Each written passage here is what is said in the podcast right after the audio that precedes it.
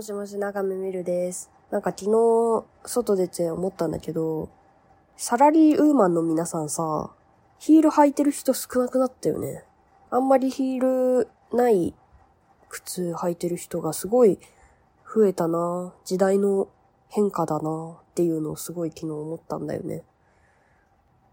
私は結構ね、仕事の時はヒール履きたい派なんですけど、というのもヒール履いてる自分が好きだから。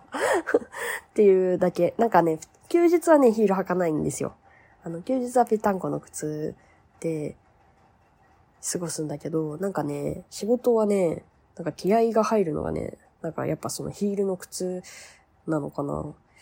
うん、でもね、そう、さっきも言ったけど、ヒール履いてる自分嫌いじゃないんですよ。好きなんですよ。だから、そう、ヒール履きたい派なんだけど、ヒール履くと、やたら人に、え、大きいねって言われるから、うーん、なんで私ヒール履いてるんだろうって毎回、こんなに大きかったの？って言われるために思っちゃったりして。別に嫌じゃないんですけど、むしろ、そうなんです。私背高いんですよって どやりたい派なんだけど、なんかね、そんなにね、自分が背高いと思ったことはなくて、というのも、なんか、周りにいた友達が結構みんな背高かったから、なんか170ある友達が結構多かったんだよね。だからなんか、私身長165なんだけど、自分があんまり大きいと思ってないから、大きい扱いされるとちょっと照れちゃうっていう。そう、あの、大きくなりたいんです。大きくはなりたいんだけど、いざ大きいねって言われると、えへへってなっちゃうっていう。そういうのがあるね。うーん。なんだろうな。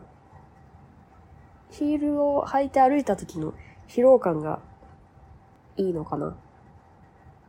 なんかさ、子供と一日家から出ないでずーっと過ごしてるとさ、達成感に飢えるんだよね。すごい子供は可愛いけど、なんか何かを成し遂げたっていうものは全然なくて、なんか育休中は結構それがじんわり辛かったから、仕事を復帰して、うわー頑張ったみたいな気持ちになれるのがめちゃくちゃ嬉しくて。